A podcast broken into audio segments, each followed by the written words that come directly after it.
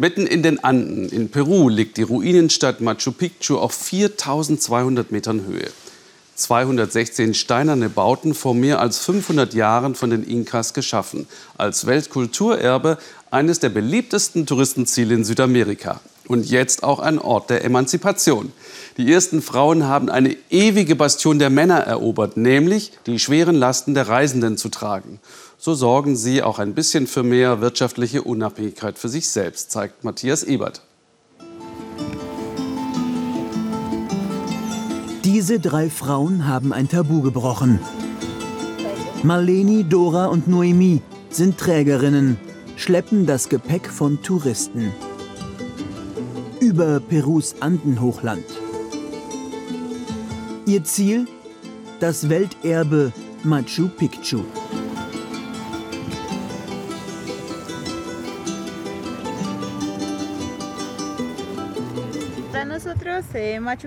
Machu Picchu ist unser ganzer Stolz, erbaut von unseren Urahnen.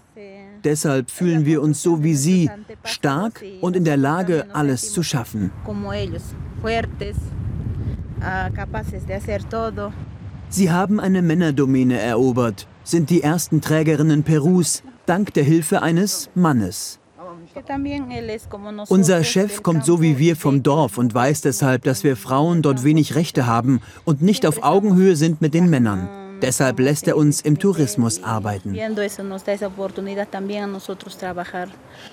Nach dem Zeltaufbau helfen die Frauen dem Koch. Pausen machen sie kaum. Die Touristen sind anspruchsvoll und bekommen in dünner Luft ein Vier-Gänge-Menü serviert. Forelle mit Avocadosalat. Während die Touristen das Nachtlager ansteuern, packen die Trägerinnen alles zusammen. Gepäck, Zelte und Töpfe. Ein Knochenjob, aber er bringt den Frauen Geld und macht sie von den Männern unabhängiger.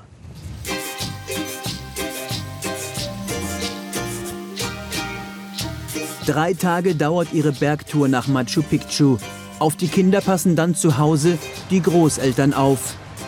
Erzählt die 27-jährige Maleni.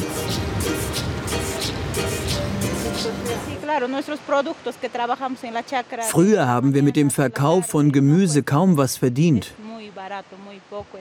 Jetzt aber, dank dieser Chance, machen wir viel mehr Geld. Und das ist gut gerade für unsere Kinder.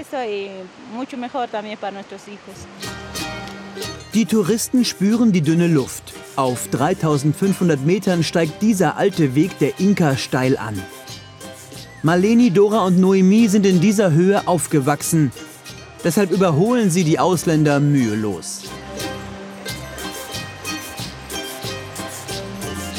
Und erarbeiten sich ruckzuck einen Vorsprung um weiter oben die Zelte aufzubauen, rechtzeitig bevor die Gruppe ankommt.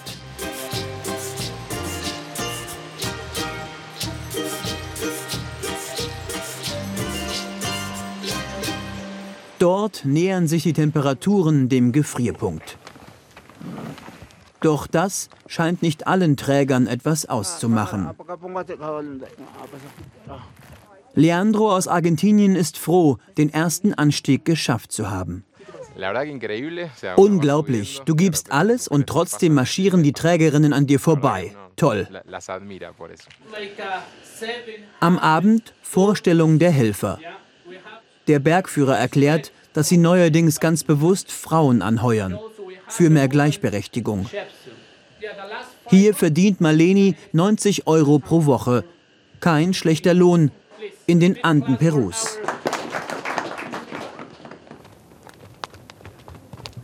Am Morgen sind es minus drei Grad. Steif gefroren geht es zum schwierigsten Teil der Wanderung. Der Passanstieg hoch auf 4650 Meter. Auf dieser Route ist Dora Caria zum ersten Mal unterwegs bei aller Anstrengung. Sie ist stolz auf diesen Job.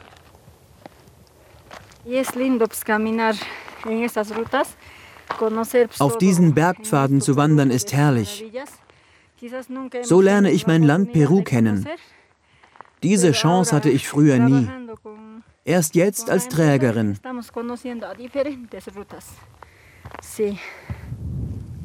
Nicht alle schaffen es mit eigenen Kräften auf den Gipfel. Erste Symptome der Höhenkrankheit. Hier gibt es zu wenig Sauerstoff. War es schwer? Nach dem Mittagessen möchte Marleni unbedingt noch etwas loswerden.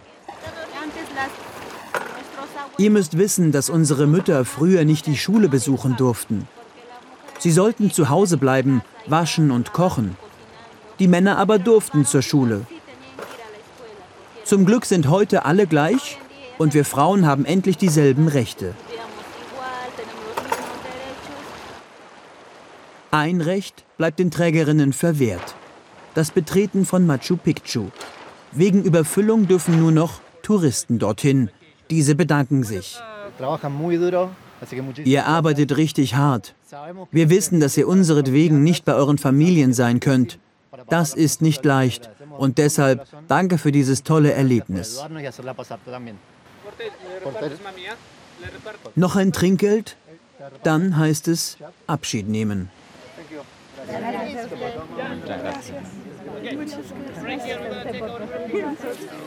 Am nächsten Morgen um 6 Uhr.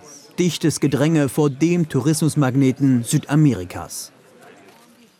Die Inkas hatten ihre heiligste Stätte vor den spanischen Eroberern jahrhundertelang versteckt. Jetzt strömen täglich tausende Touristen durch die Ruinenstadt, eng getaktet in Zeitfenstern. Unsere Behörden versuchen, die Massen in den Griff zu kriegen. Es kommen immer mehr, deswegen wurde eine Obergrenze eingeführt.